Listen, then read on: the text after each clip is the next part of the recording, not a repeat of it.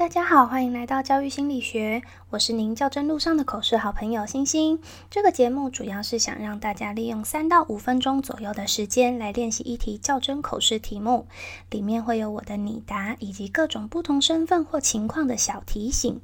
如果您觉得对您的口试有帮助的话，欢迎留言告诉我。那我们就开始今天的题目吧。今天的题目是：如果班上发生有学生把同学推下楼梯，你会怎么做？以下是我的拟答。感谢委员的提问。当班上发生这种情况时，若是学生意识清楚，没有撞到头，而且四肢还可以自由活动，我的做法会是先请同学陪同他到健康中心，由校护检查伤势。接着向双方了解事发经过，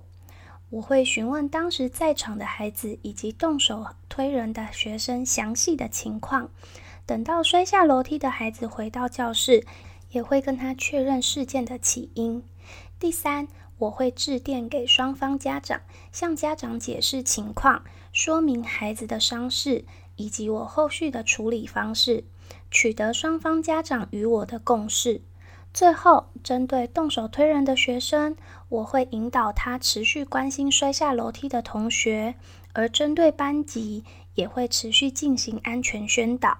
若是案情严重，则会与学校行政同仁讨论是否有需要请行政单位协助入班做宣导或辅导的动作。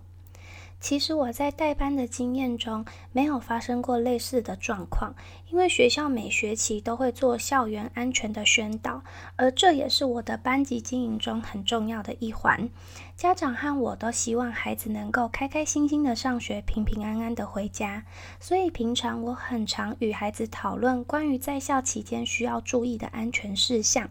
也会建立班上同学有互相照顾的默契。我相信，在学校和我的共同努力下，孩子都能学习在校园生活中保护好自己。如果真的发生了摔下楼梯的事件，我也会依照我刚刚所说的，确认伤势、了解事情经过、与家长取得共识，以及持续进行安全宣导这四个步骤，来让这个事件圆满落幕。以上是我的分享，谢谢。那这个题目依照事情的严重性，可能会有不同的处理方式，所以在接到这种案件式类题的时候，我们就可以先聚焦在某一个范围去做回答，或者是也可以针对不同的严重程度去，嗯，分别说明你的呃处理方式有什么不同。那如果是有实际经验可以讲的话，一开始就直接聚焦在你的案例上就好了。